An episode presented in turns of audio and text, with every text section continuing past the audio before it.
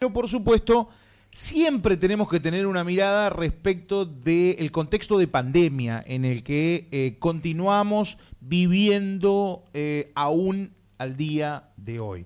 Por eso siempre es importante también tomar algunas recomendaciones, seguir de cerca la evolución de los casos y sobre todo ver cómo este mundo nos va presentando prácticamente eh, cada mes, cada dos meses, en periodos cortos de tiempo, enfermedades que algunos dicen tienen como raíz lo que fue el COVID-19.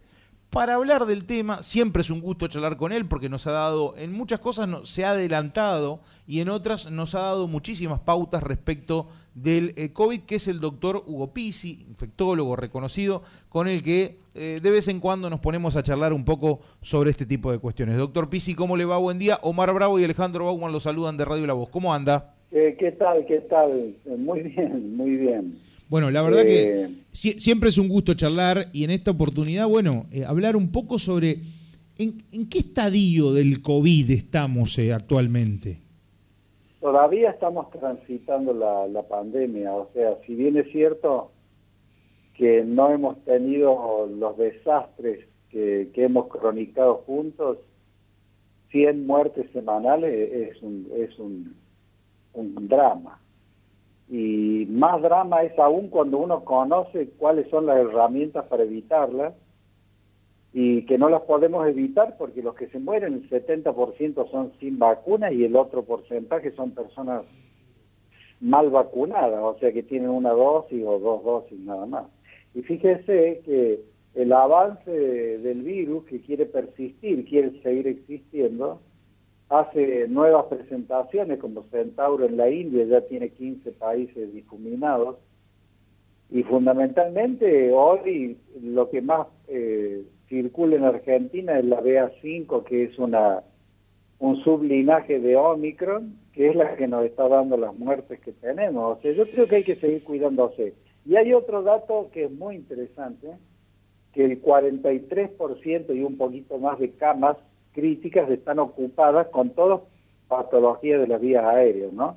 Gripe, COVID, neumonías, entonces creo que ha llegado el momento de pedirle a la gente que sea criterioso, porque si quieren que salgamos de esto, hay una cuestión predictiva de una universidad alemana que trabaja con nosotros, Tubinga, que hace mucho tiempo que trabajamos con ellos, porque ellos hacen predicciones matemáticas y biológicas. Y nosotros cuando fue el tema del dengue, que no conocíamos, porque evidentemente nosotros somos un país que no tenía dengue. Cuando llegó el dengue tuvimos que hacer preguntas en el mundo. Sí. Y nos dijeron, esta misma gente nos dijo de que el COVID va a durar todavía por lo menos más de un año y medio. Respecto, respecto a los hábitos, sobre todo el tema de, ni, hablar del tema del lavado frecuente de manos y demás, que eso debería ser un uso y una costumbre independientemente de este, eh, la pandemia o no.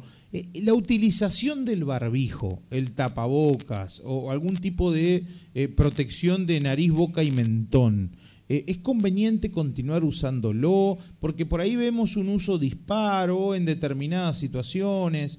¿Se sigue recomendando la utilización, ya no de manera obligatoria, pero sí este, tal vez como, incluso hasta para prevenir otras enfermedades respiratorias? Sí, absolutamente. El barbijo es algo que es infranqueable para muchas patologías, no únicamente para COVID. O sea, la gente que usa barbijo y es alérgica no tiene cuadros alérgicos. El que es asmático no tiene cuadros asmáticos. El que se lo pone evita la gripe, evita el resfrío común. O sea, fíjese que los asiáticos, que siempre han sido más respetuosos de la naturaleza y de los hábitos, eh, hace 35 años que usan barbijos.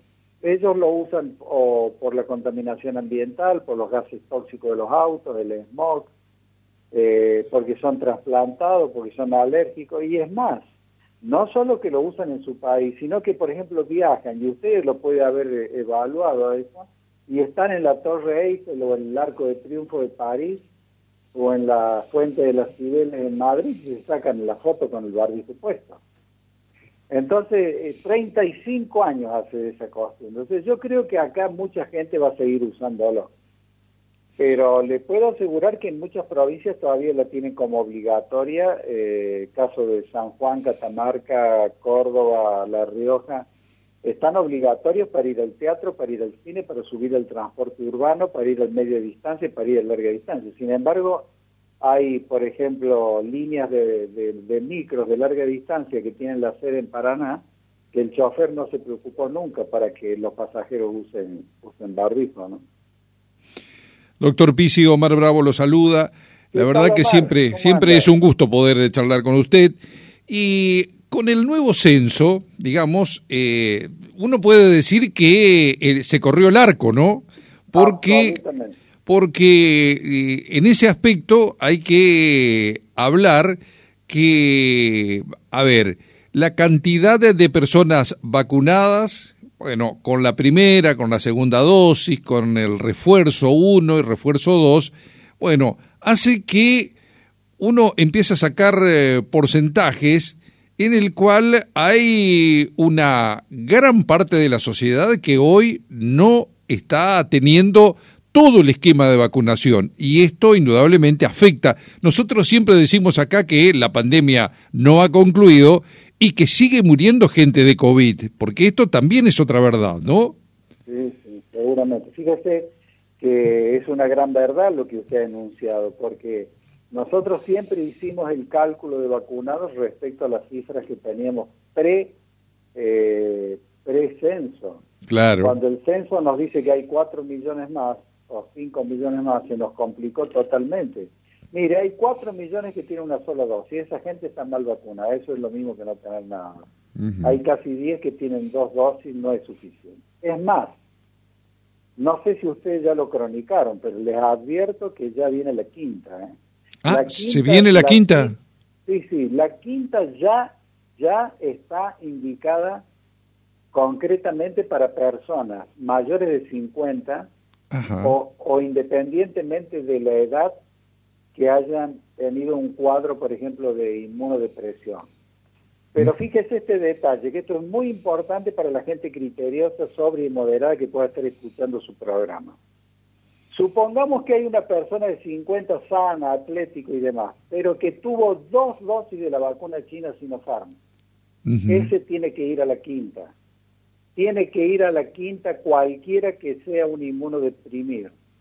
Y siempre se hace el cálculo. Después de la cuarta, seis meses. Seis meses después de la cuarta, la quinta. Y así, pero fíjese que el mundo, Omar ya se está preocupando para para juntar la antigripal para el año que viene y, la anti-COVID, que lo está ah, haciendo el laboratorio Moderna, que ya ha sido autorizado. Y hay un hecho muy significativo, que yo creo que es una novedad, que es una gran esperanza, que también se autorizó para el laboratorio Moderna poner en el mismo frasquito el virus que atacó a principio de la pandemia y el virus que nos está asolando hoy, que sería el BA5, todas las variantes de Omicron.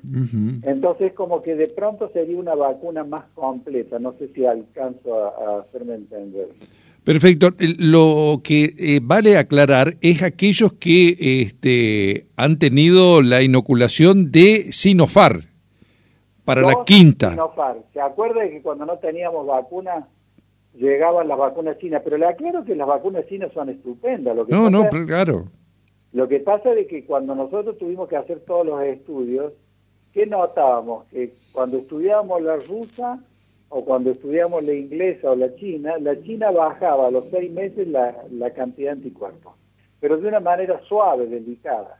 Entonces ahí nos dimos cuenta que ahí teníamos que cambiar, no seguir con la china, sino que hacer la combinación. Por eso estudiamos y la combinación nos dio una sorpresa, Omar, admirable. ¿eh? Fíjese que nosotros no lo sabíamos, todo ha sido un aprendizaje, porque este era un enemigo desconocido.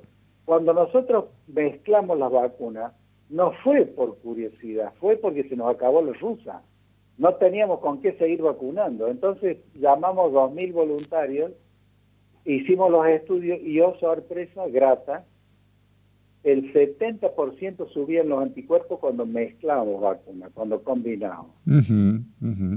Claro, porque uno ahora cuando se va aplicando los refuerzos no necesariamente son Sputnik o este, digamos, las otras vacunas, no este, la AstraZeneca, sino que va habiendo como una especie de este, em, una diversidad de vacunas que todo indicaría que es para mejor, ¿no?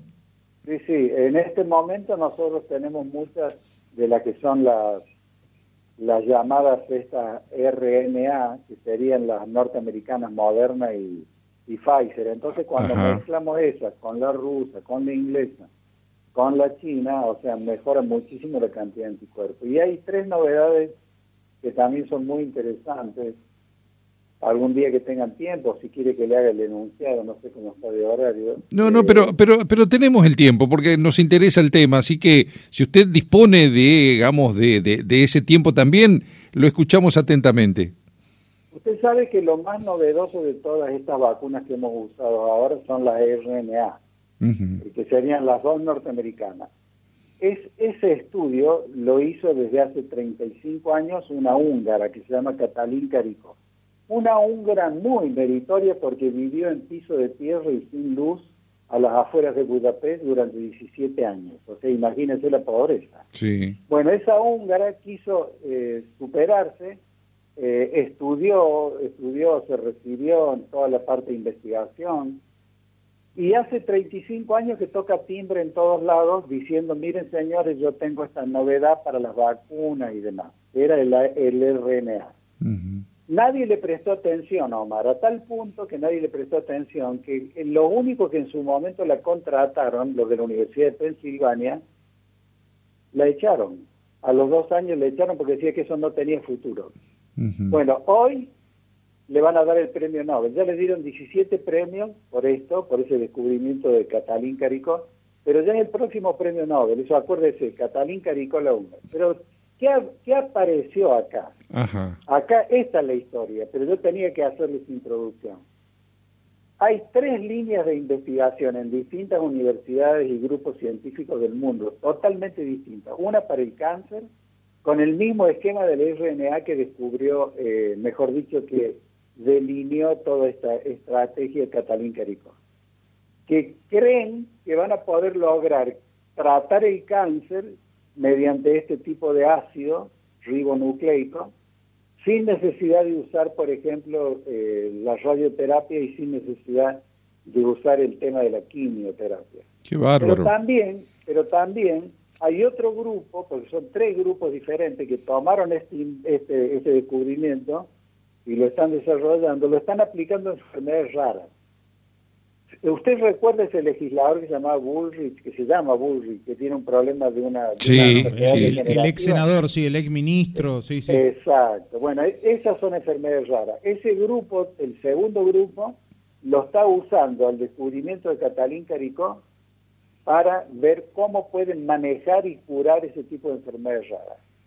Y la tercera línea, que es totalmente distinta, que está en otro lado, en otra universidad y demás, está desarrollando en este momento un estudio basado en lo que hizo la húngara para lograr una vacuna universal contra la gripe. ¿Se acuerda usted que nunca servía la del año anterior? Entonces el objetivo es a partir de esto, están evaluando, viendo, diseñando el tema de una vacuna universal con la O sea, el drama que ha matado más de 15 millones de personas, no 8 millones 700 como dicen, ya la OMS lo está reconociendo. El drama que ha matado 130 mil argentinos, pero hay mucho más porque hay un subregistro, ha dado luz a tres eh, líneas de investigación muy esperanzadoras.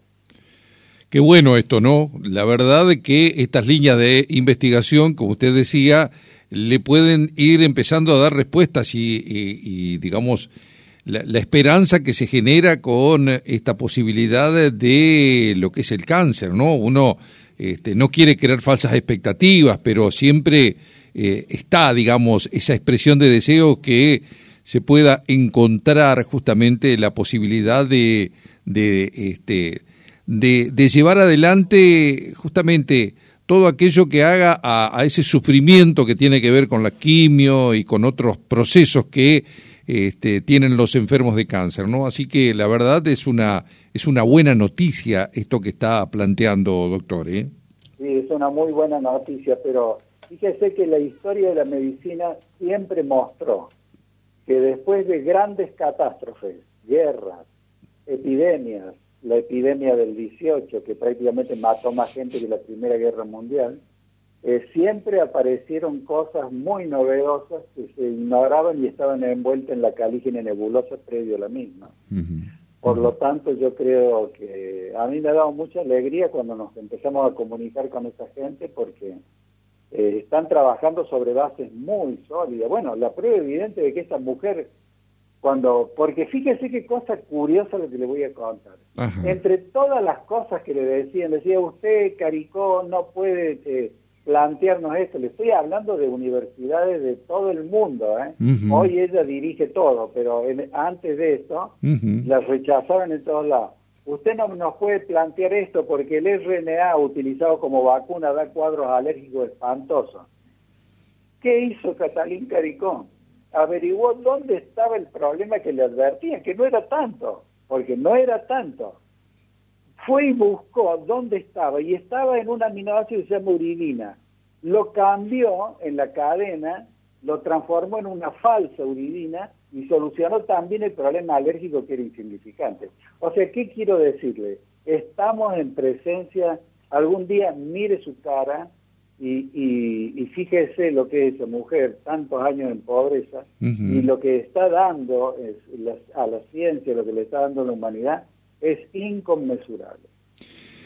Doctor, la verdad que es interesantísimo hablar con usted y me voy con esta eh, pregunta, la viruela del mono que ahora es como que va teniendo cada vez más gravitación en distintos lugares del mundo, ¿no? En la Argentina, por supuesto, también va ingresando así lentamente. ¿Qué es lo que, a ver, nos puede hablar con respecto a esto?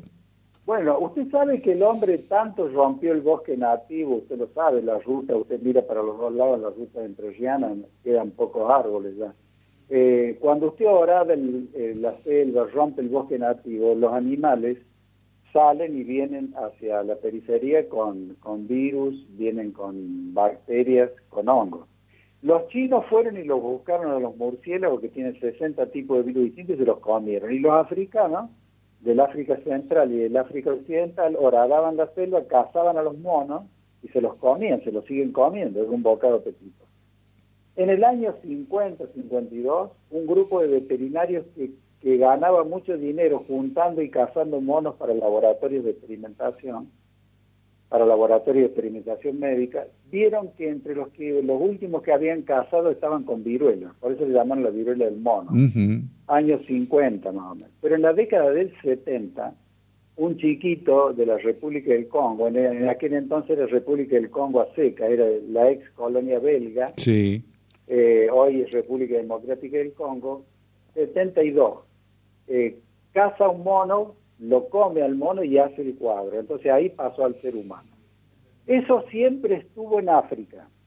Había casos esporádicos, Burkina Faso, Costa de Marfil, Sierra Leona, República Democrática del Congo, eh, siempre cosas así esporádicas, hasta que empiezan a viajar los extranjeros a tener reuniones sexuales grupales, 97% son hombres y con apetencias homosexuales o bisexuales, y ahí es cuando los llevan a Europa. Los que estuvieron muy inteligentes fueron los portugueses, porque inmediatamente los internaron en el Instituto de Lisboa de Enfermedad de Transmisión Sexual. Y ahí se vio que realmente todo aquel que había tenido un episodio de esta característica que acabamos de nombrar, era el que se, el que se contaminaba. Pero, ¿qué sucede? Es fácil de controlar porque usted tiene uno a uno la contaminación. Claro. Y ya se han hecho en el mundo, por ejemplo, los famosos los famosos protocolos. Si hay un caso, el caso se aísla 21 días porque las ampollas pueden llegar a seguir contaminando hasta que se sequen. Y se hace un anillo con todos los que están alrededor. El anillo ese los están vacunando con la antivariólica que los de más de 44 años tenemos puesta en el muslo o en el brazo que nos dejó la marca, porque los que estamos vacunados contra la viruela humana tenemos de un 85 hacia arriba de protección. Y a ese grupo anillo le están usando ese tipo de vacuna. Argentina ya las compró, pero todavía no llegaron.